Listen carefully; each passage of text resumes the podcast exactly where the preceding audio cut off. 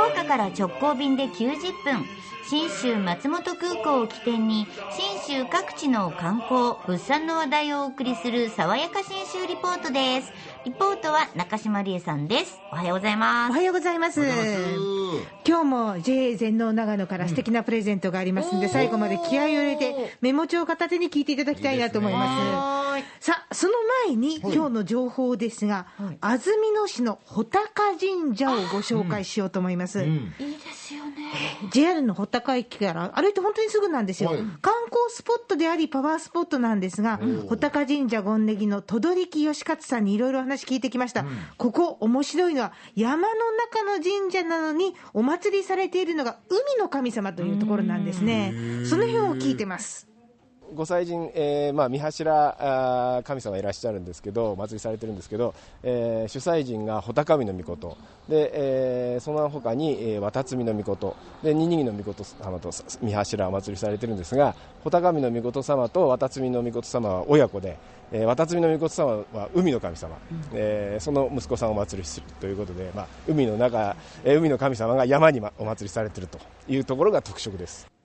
これってすごいことなですよね。えなんでだろう？なんでだろうって思うよね。理由が知全くわからん。りたいですよね。これ確定はしてないんですけどもともとその海の神様お父さんの渡積の神様渡積の御事っていう神様の本拠地がはい。福岡市東区にある鹿海神社なんですね、へー。この辺から理由がこんな風に一番主なる説はこれでみたいですねこれがまあいろいろあの説があるんですけど、えー九州で、えー活躍をされていた安住族、えーそれがまあこの山国の信州に入ってきて、えーそれで、えーそのお神様親神様をお祭りするようになったのが始まりだと言われてますね。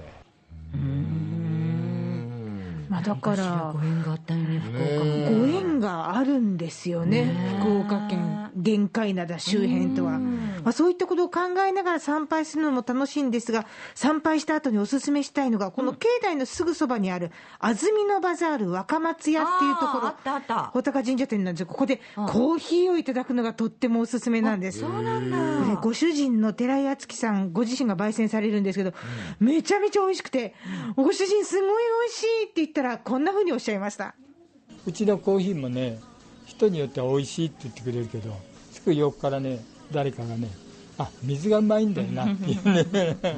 ただここもあの今のあのアイスコーヒーとかコーヒーは、その穂高神社の宮水を使ってますので、はい。まあ、でもあんまりこだわらないで言わないんですけどね言ってる言ってる ようやく言ってくれました。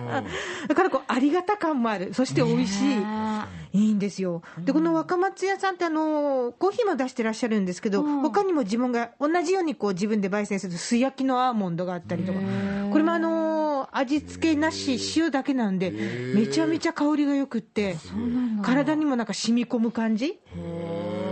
であのいろんなこう、まあ、安曇野のお土産になるものも揃えられればなって言って、例えばその本当に地元の山から取れた山ぶどうのつるで編んだカゴとかですね、その他にも地元の人たちがこだわって作ってるドライフルーツとか手作りジャムとか、あと無農薬で無施肥、肥料をあの化学肥料とかを与えないそのじ人参ジュースとかトマトジュースなどなど、すごいラインナップなんですよね。そういうのを探しながらお出しになるそうです。まあ、あのコンビニのおにぎり美味しいって言うじゃないですか。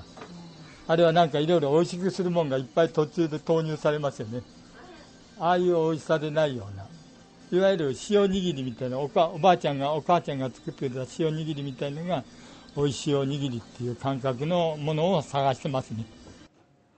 うんまあまあね。こう自然な味を生かしたっていうことですからねなんですよね。そんな寺井さんに、安曇野回る時のポイントって何でしょうって聞いたら、こんな答えが返ってきました。まああのね、まあ、なんつったって自然が豊富なところですから、まあ、少し歩いてもらうってことですかね、はい、なるほど。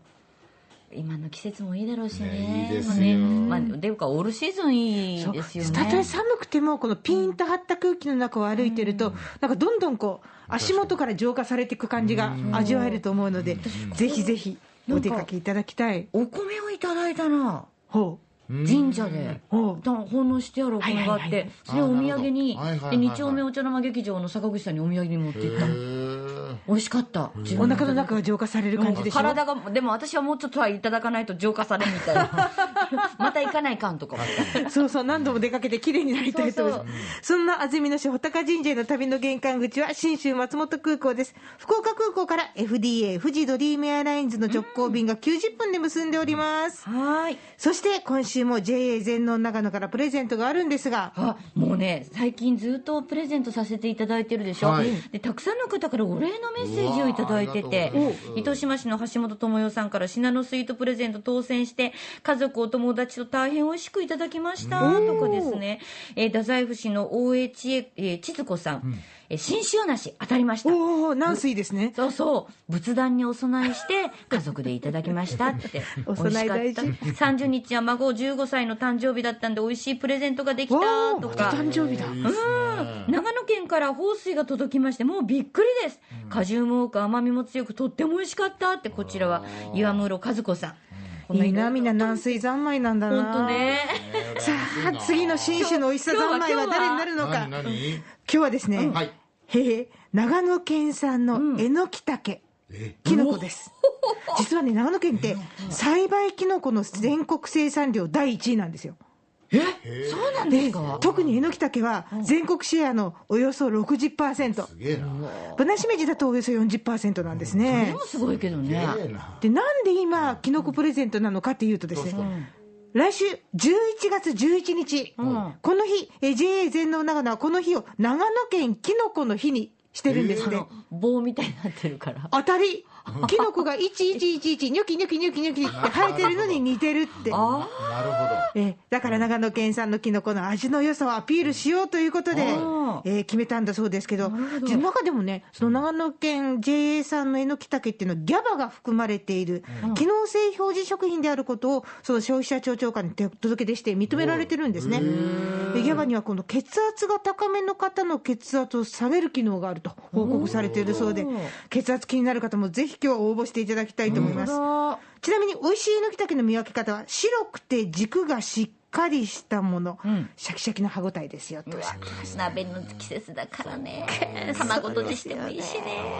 たいろいろかあいっぱい当たるんで冷凍保存すればうまみもアップするんでなかなか良いのではないかと思います、本当だ。んだ。どのぐらいいっぱいかというと、段ボール1箱プレゼントなんです。えちょっと待ってえのきだけで段ボール1箱ってどれぐらい？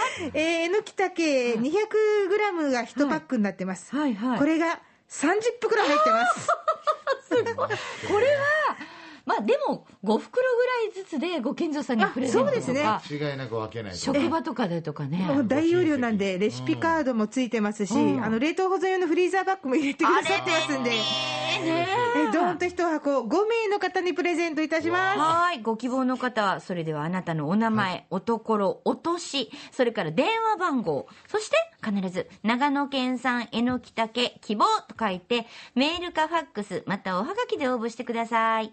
メールは、den アットマーク rkbr.jp、den アットマーク rkbr.jp、ファックスは092-844-8844、092-844-8844で、おはがきは郵便番号814-8585郵便番号のみで住所いりません。